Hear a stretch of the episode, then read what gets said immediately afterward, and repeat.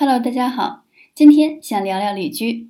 我连续在北京租房四年了，还是比较享受不需要自己买家具，直接拎包入住的便利的。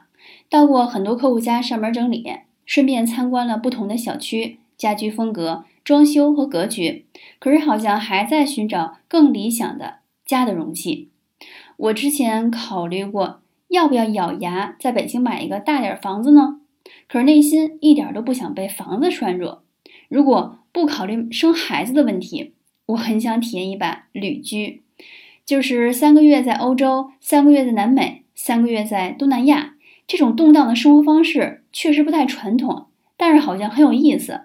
这样会不会能达到无家胜有家的境界呢？传统生活方式是家等于房子，但是呢，我反而不想被房子束缚。我觉得可以反过来，无论房子在哪里，人在哪里。哪里就可以是家。